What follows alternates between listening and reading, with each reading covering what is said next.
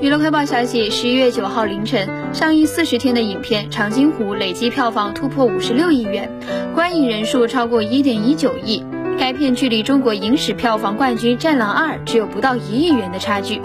从目前全球票房排名来看，《长津湖》锁定了二零二一年全球票房冠军头衔，而紧随其后的是《你好，李焕英》和《速度与激情九》，《唐人街探案三》位列第四。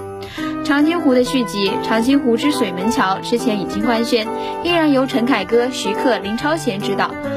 吴京、易烊千玺、朱亚文、李晨、胡军、段奕宏、韩东君、张涵予联合主演。于东透露，《长津湖之水门桥》的大部分内容已经在今年年初拍摄完毕。由于季节变化的原因，有些戏份将延续到冬天拍摄。今年入冬后，全体主创将再度集结，继续拍摄的部分将把七连的故事完整的呈现出来。